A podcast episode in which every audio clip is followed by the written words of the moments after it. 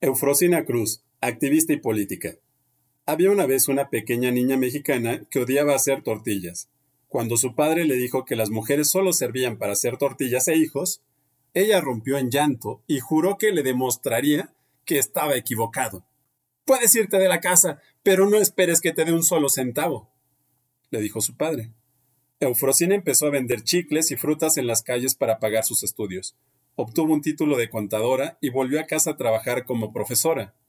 Comenzó a darle clase a niñas indígenas como ella para ayudarlas a encontrar la fuerza y los recursos para emprender su propio camino en la vida.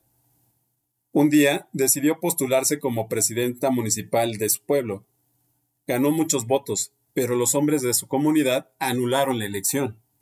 ¿Una mujer presidenta? Es ridículo. decían. Furiosa, Eufrosina empezó a trabajar más duro aún.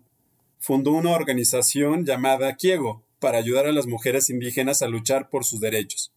Su símbolo es el lirio blanco. A donde vaya, llevo conmigo esta flor para recordarle a la gente que las mujeres indígenas somos así, naturales, hermosas y fuertes. Un año después, Eufrosina se convirtió en la primera mujer indígena en ser elegida presidenta del Congreso Estatal. Cuando la primera dama de México fue a visitarla, Eufrosina caminó del brazo con ella frente a la población local. Con eso, le demostró a su padre y al mundo entero que no hay nada que una indígena mexicana fuerte no pueda hacer. Nació el primero de enero de 1979. México.